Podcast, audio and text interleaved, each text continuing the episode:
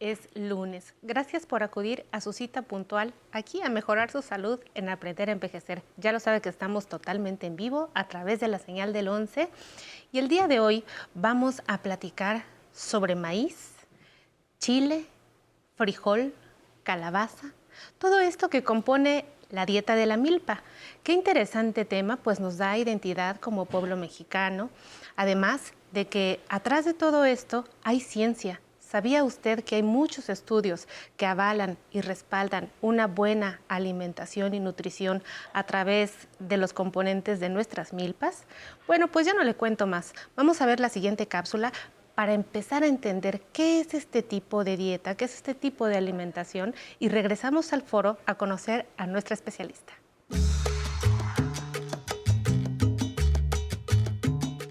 Una muy buena opción para alimentarnos sanamente es lo que a últimas fechas se ha puesto de moda como la dieta de la milpa. Se trata de un modelo de alimentación avalado por la Secretaría de Salud, basado en las costumbres culinarias regionales que han imperado durante siglos en la alimentación mexicana. La base de esa dieta de la milpa está en el maíz, frijol y la calabaza, aunque puede incluir también distintos vegetales como los quelites o los nopales. La dieta de la milpa ofrece un balance adecuado entre carbohidratos, minerales y proteínas porque integra alimentos como las leguminosas, cereales integrales, semillas y algunas verduras. Este lunes en Aprender a Envejecer platicaremos sobre las ventajas de seguir la dieta de la milpa. Comentaremos qué otros alimentos pueden añadirse y diremos en dónde pueden adquirirse, cómo cocinarlos y cuáles son los beneficios que trae este régimen para nuestra salud. Esto es Aprender a Envejecer. Comenzamos. Nos acompaña esta mañana la química Irma Angélica Hernández Velázquez. Ella es especialista en química de alimentos y temas de nutrición. Nos visita de la Coordinación General de Agrobiodiversidad y de Recursos Biológicos con Avio. Muchas gracias por estar con nosotros, gracias, Irma. un gusto estar con ustedes. Pues estamos muy contentos de platicar de este tema porque ¿hay ciencia atrás o no hay ciencia atrás? Claro que hay ciencia. Hay ciencia en la cocina, hay ciencia en cómo nos alimentamos, vivimos con ciencia. Eso está padrísimo. Sobre todo porque también nosotros, eh, los médicos, acostumbramos siempre a ser un equipo de otros médicos y de médicos y de médicos, pero la química que está atrás de todo, la química de nuestro cuerpo, pues viene sin duda de los alimentos. A veces se estudia desde el punto de vista de la nutrición, pero tener el día de hoy la opinión de una química tan estudiada como tú, pues bueno, es una gala.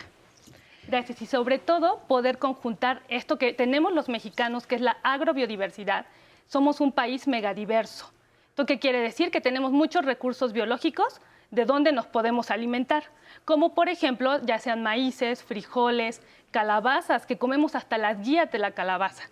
Todo esto es un conjunto de alimentos, nos da diversidad de alimentos para tener buena salud, pero también hay diversidad en el suelo donde los cultivamos, ¿no? Todo esto está, es toda una raíz, ¿no? Todo tiene que ver con todo. Vamos a hablar, para, abarcar mucho, del maíz y del proceso eh, de nixtamalización y de cuál es el aporte nutricional que yo obtengo del maíz. Claro. Para empezar, el maíz es un alimento ancestral que hasta hay vestigios de que los consumíamos desde Mesoamérica. Y de hecho se consumía nixtamalizado. ¿Y qué quiero decir con esto?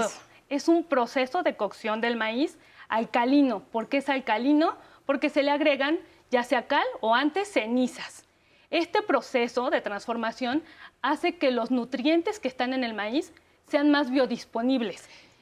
Y quiero decir, ¿qué es esto de biodisponible? Por decir, un maíz puede tener ciertos nutrimentos, pero eso no quiere decir que nuestro cuerpo los vaya a aprovechar como debe de ser.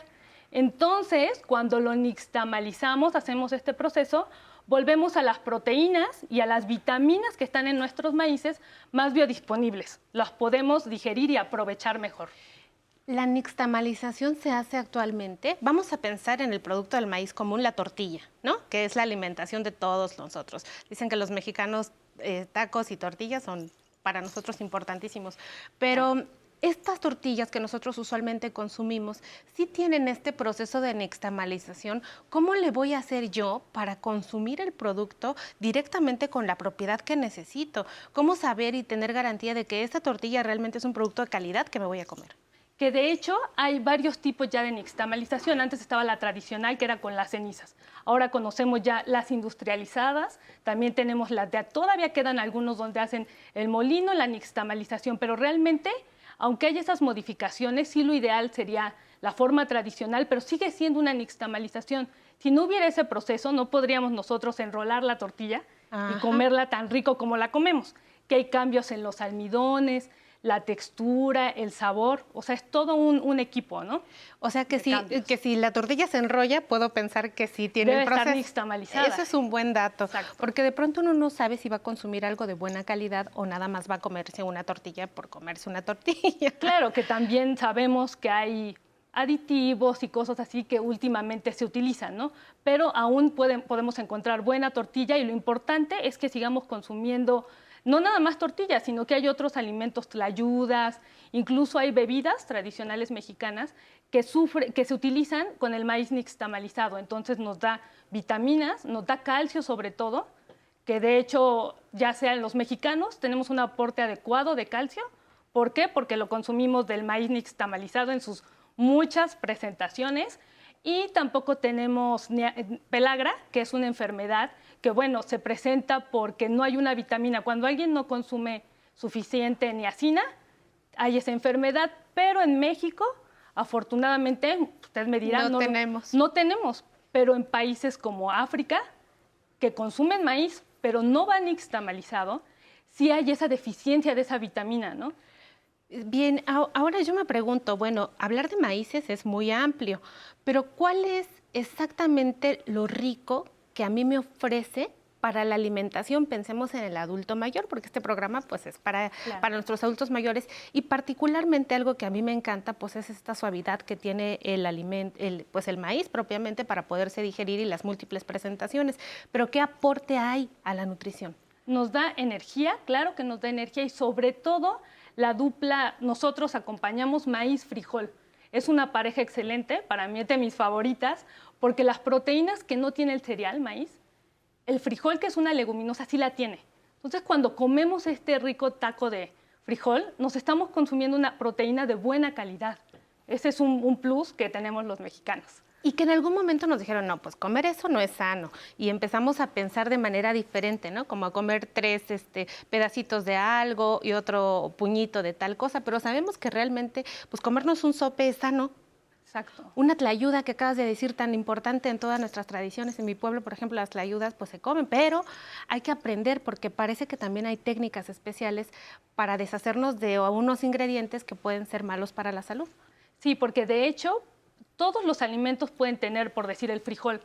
¿Por qué cocemos así el frijol? Porque tienen compuestos antinutrimentales, que son lectinas, pero como los cocinamos, nosotros ya están perfectos y hasta con esa cocción tenemos almidones resistentes que actúan como fibra.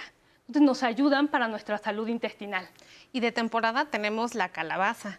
Claro. Hay que, quisiera que nos hablaras justo de la calabaza. Vamos al siguiente corte y regresamos a seguir platicando sobre la dieta de la milpa. ¿Qué le parece? ¿Le gusta? A mí me encanta. Cada cosa que hago, por ejemplo, los últimos años para, para la telecultural, para el canal y para la, para la universidad, cada cosa la he disfrutado un montón. Yo me siento como, como cuando tenía 20, 30 años, ¿no? O sea, eh, mi, mi, mi, ser, así, así, lo siento. Mi cuerpo no, por supuesto, ¿no? Y, obviamente, ¿no? Este, van las especulaciones con la humedad, este, la vista, el oído, el oído, el mismo, el mismo oído, sí, como no. Entonces, este, pero no, no me, para nada, no me, no me preocupa nada. Recuerdo mucho una, una a, propósito del, programa, ¿no? Pues una cita que es este, que dice que uno deja de jugar porque, porque se hace uno viejo, ¿no? Y no, más bien uno se hace viejo porque deja de jugar.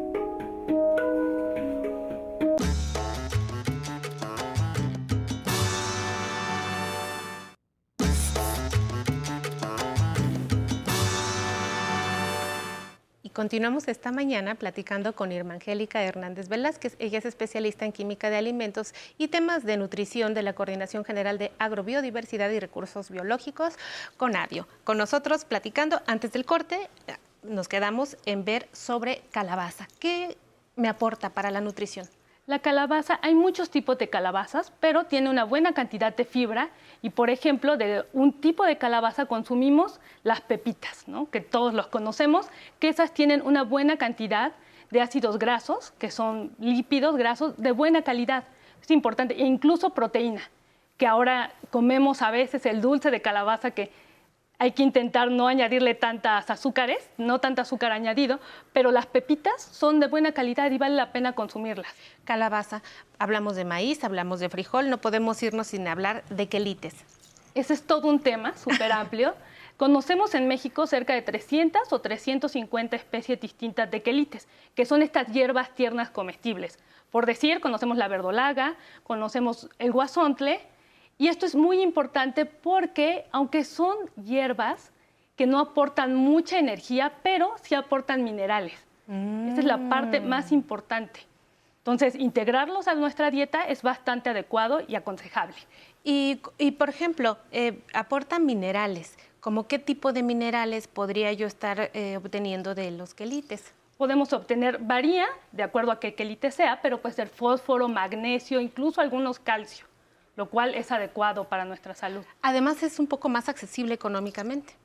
Sí es accesible económicamente, sin embargo, los invito a que cuando veamos que algún productor, alguien que esté vendiendo, lo ofrezca, lo compremos y preguntemos cómo se cocina, cómo, para que se siga fomentando, ya sea que se coseche su cultivo y que sigamos conservando esta tradición también culinaria. Pues qué interesante. Las siguientes preguntas son de nuestro público. Vamos a verlas juntas.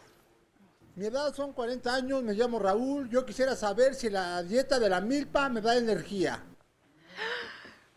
Gracias, Raúl. Pues claro, claro da energía, si bien muchos vegetales no tienen muchas calorías, pero hay que recordar que ¿de dónde sacamos nuestra energía? De los carbohidratos. Los maíces tienen carbohidratos, los frijoles tienen proteínas, entonces claro que podemos obtener energía de la dieta de la milpa. Muy bien, la siguiente. Mi nombre es Viviana, tengo 55 años y quisiera saber cuáles son las desventajas de la dieta de la milpa.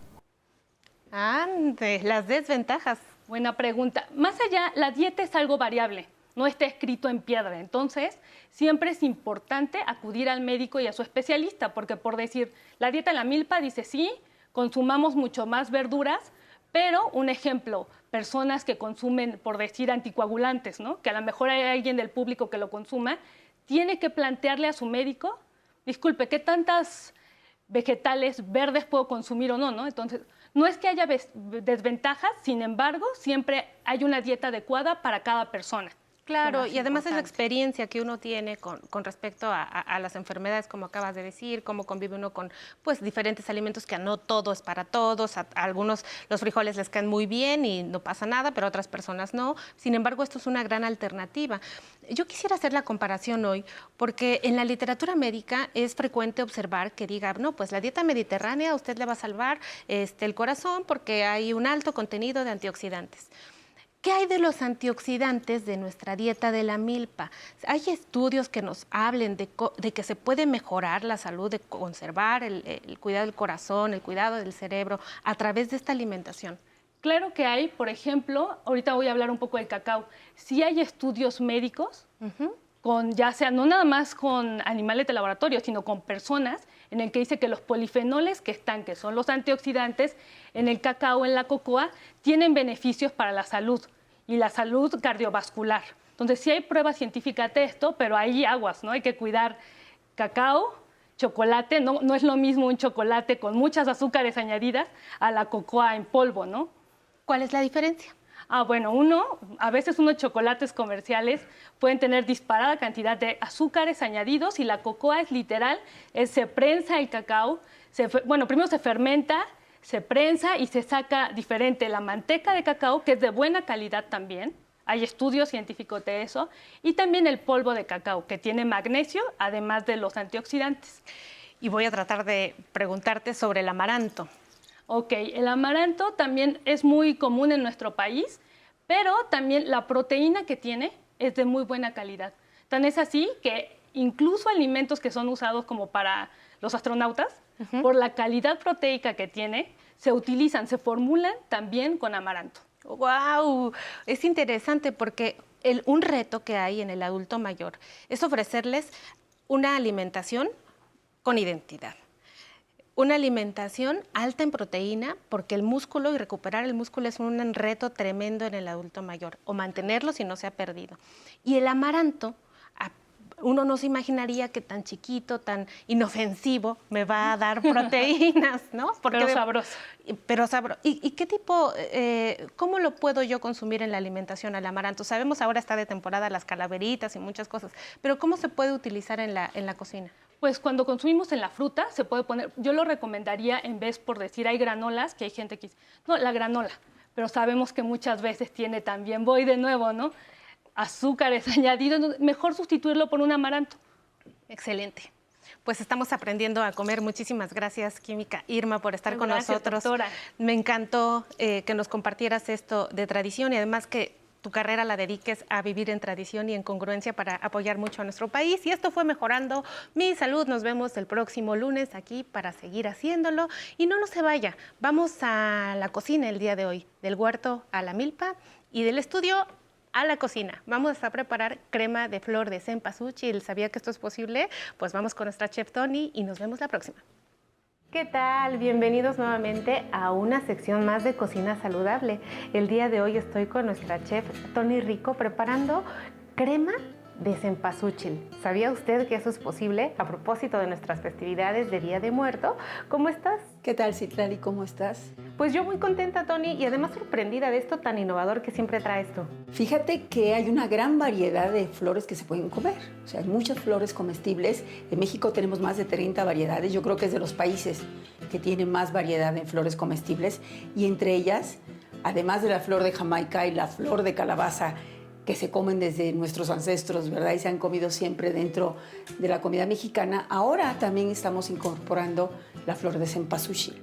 Pues me parece una gran idea. Además, me encanta que se pueda comer. Es una flor hermosa, pero también tiene propiedades medicinales muy importantes. Entre ellas, pues el alivio de la fiebre, nuestra medicina prehispánica, nos ayuda para la tos y también es un excelente digestivo. Pero algo más que me encanta es que yo veo aquí en tu mesa muy bien puesta, eh, pues granitos de lote y veo calabaza y entonces vas a prepararnos una mezcla muy buena que además está contenida ahí la dieta de la milpa que tanto nos gusta en este canal. Así es, la dieta de la milpa que está dentro de la canasta básica. Incorporamos todos esos elementos que dices. Pues ya estoy ansiosa de ver cómo te queda, porque además me encanta cómo se viste la flor de cempasúchil de color amarillo, por ese dicho muy famoso que el que de amarillo se viste, en, su, belleza, confía. Vamos a ver tu receta. Vamos a verla.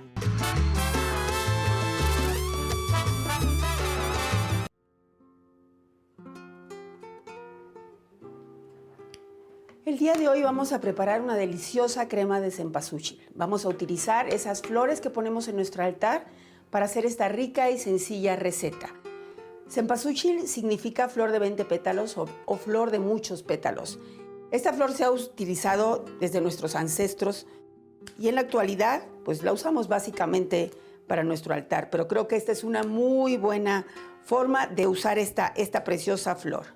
Como ven, no se necesitan muchas flores. Con un par de flores podemos tener una deliciosa crema para cuatro o cinco personas. El siguiente paso es preparar nuestra cebolla. Vamos a picarla con mucho cuidado. Para esta receta, con un cuarto de cebolla es más que suficiente. Recuerden que además no tiene que estar excesivamente picada porque vamos a licuar nuestra cebolla con los pétalos, el ajo y el caldo de pollo. Vamos a picar ahora un poquito de ajo. Y vamos a aprovechar también para ir preparando nuestra guarnición para esta sopa, que en este caso vamos a usar calabacita. Para que la calabacita se saltee pareja, doradita, sin mucha agua, vamos a quitar la semilla de la calabaza, o sea, no vamos a usar la parte central de la calabaza, sino toda su orilla. Como esta es nuestra guarnición, esta sí vamos a tratarla de cortar en cubos lo más parejo posible, en tamaño pequeño, para que luzca nuestra guarnición en el plato. Esta receta es sumamente económica, son pues, ingredientes que vamos a tener todos en nuestra casa en estos días de muertos. Entonces ya cortamos aquí nuestra calabacita Ya la tenemos lista para después saltearla y usarla como guarnición. Vamos ahora a citronar la cebolla y el ajo que picamos. La vamos a citronar en esta ocasión con un poco de mantequilla sin sal. Pueden hacerlo también con aceite, no hay ningún problema. En lo particular me gusta más para esta receta el sabor que da la mantequilla. Agregamos aquí el ajo y la cebolla. Acitronamos. Sí tenemos que estar muy pendiente de nuestra preparación porque es fácil que se queme tanto el ajo como la cebolla y eso nos amargaría un poco la sopa. Una vez acitronada nuestra cebolla y nuestro ajo, lo vamos a poner en la licuadora. Vamos a licuar también nuestros pétalos de flor. Esto es más o menos una taza. Y vamos a agregarle nuestro caldo de pollo ya previamente preparado. Y lo molemos. Ya agregamos a nuestra olla nuestra cebolla, ajo, flor de cempasúchil y el caldo licuados. Calentamos un poco y vamos a agregarle ahorita nuestra crema. No importa la crema que, que use. Tienen algún problema con la lactosa, pueden usar alguna crema deslactosada. No afecta para nada nuestra receta. Vamos a dejarlo ahí que se cocine durante unos minutos, 10, 15 minutos. Ya está empezando a hervir. Vamos a sazonar con sal y pimienta. Revolvemos bien. Checamos nuestra sazón. Perfecta, lista para servir. Vamos a saltear nuestras verduras para la guarnición. Igual vamos a usar un poco de mantequilla sin sal. Derretimos nuestra mantequilla. Agregamos las calabacitas. Esto lleva unos cuantos minutos. Y después de que tengamos la calabacita ya lista, vamos a saltear ligeramente nuestros elotes. Vamos a poner nuestros elotes. Pueden ser elotes de lata, pueden ser elotes precocidos, congelados, lo que tengan a mano, lo que ustedes prefieran. Este es mucho más rápido. Ya tenemos toda nuestra guarnición. Vamos ahora ya a emplatar nuestra sopa.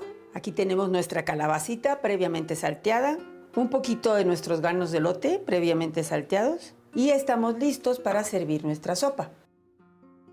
Como pueden ver, el color es verdaderamente único y estamos listos para disfrutarla.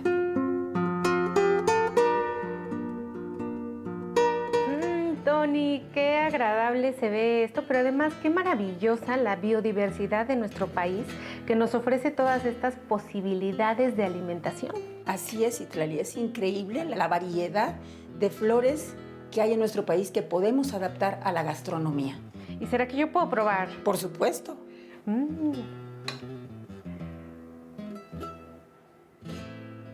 Mmm, está delicioso. ¿Te gustó? Riquísimo. Está buenísimo. Yo no puedo dejar de comer. Qué bueno. Mm. Pero qué deliciosa receta. Intenten hacerla en casa y escríbanos a ver qué tal les quedó. Es un placer que nos acompañen este 31 de octubre en Aprender a Envejecer. Saludamos a todos los que nos ven en Zacatecas, Tampico, Colima y a los que viven en Sinaloa. Recuerden que en la semana se pueden comunicar al teléfono 55 51 66 4000 para dejar sus dudas y con gusto se las compartimos a los especialistas. Y para los que viven en Estados Unidos, en Puerto Rico, sintonicen la señal internacional del 11 México o conéctense al Facebook de Aprender a Envejecer para sugerir temas y recetas de cocina que les gustaría preparar para mantenerse saludables. Compartan sus comentarios y también díganos desde dónde nos están viendo. Como nos escribe María Eugenia Cerecedo, nos dice que nos ve desde la alcaldía Miguel Hidalgo. Gracias por tu mensaje. María Elena Maya nos ve desde Trujillo, Perú. Al igual que Imelda Concha, nos está viendo desde Zacatecas. Gloria Silvia González nos ve desde Tamaulipas. Nora García nos saluda desde Hermosillo, Sonora.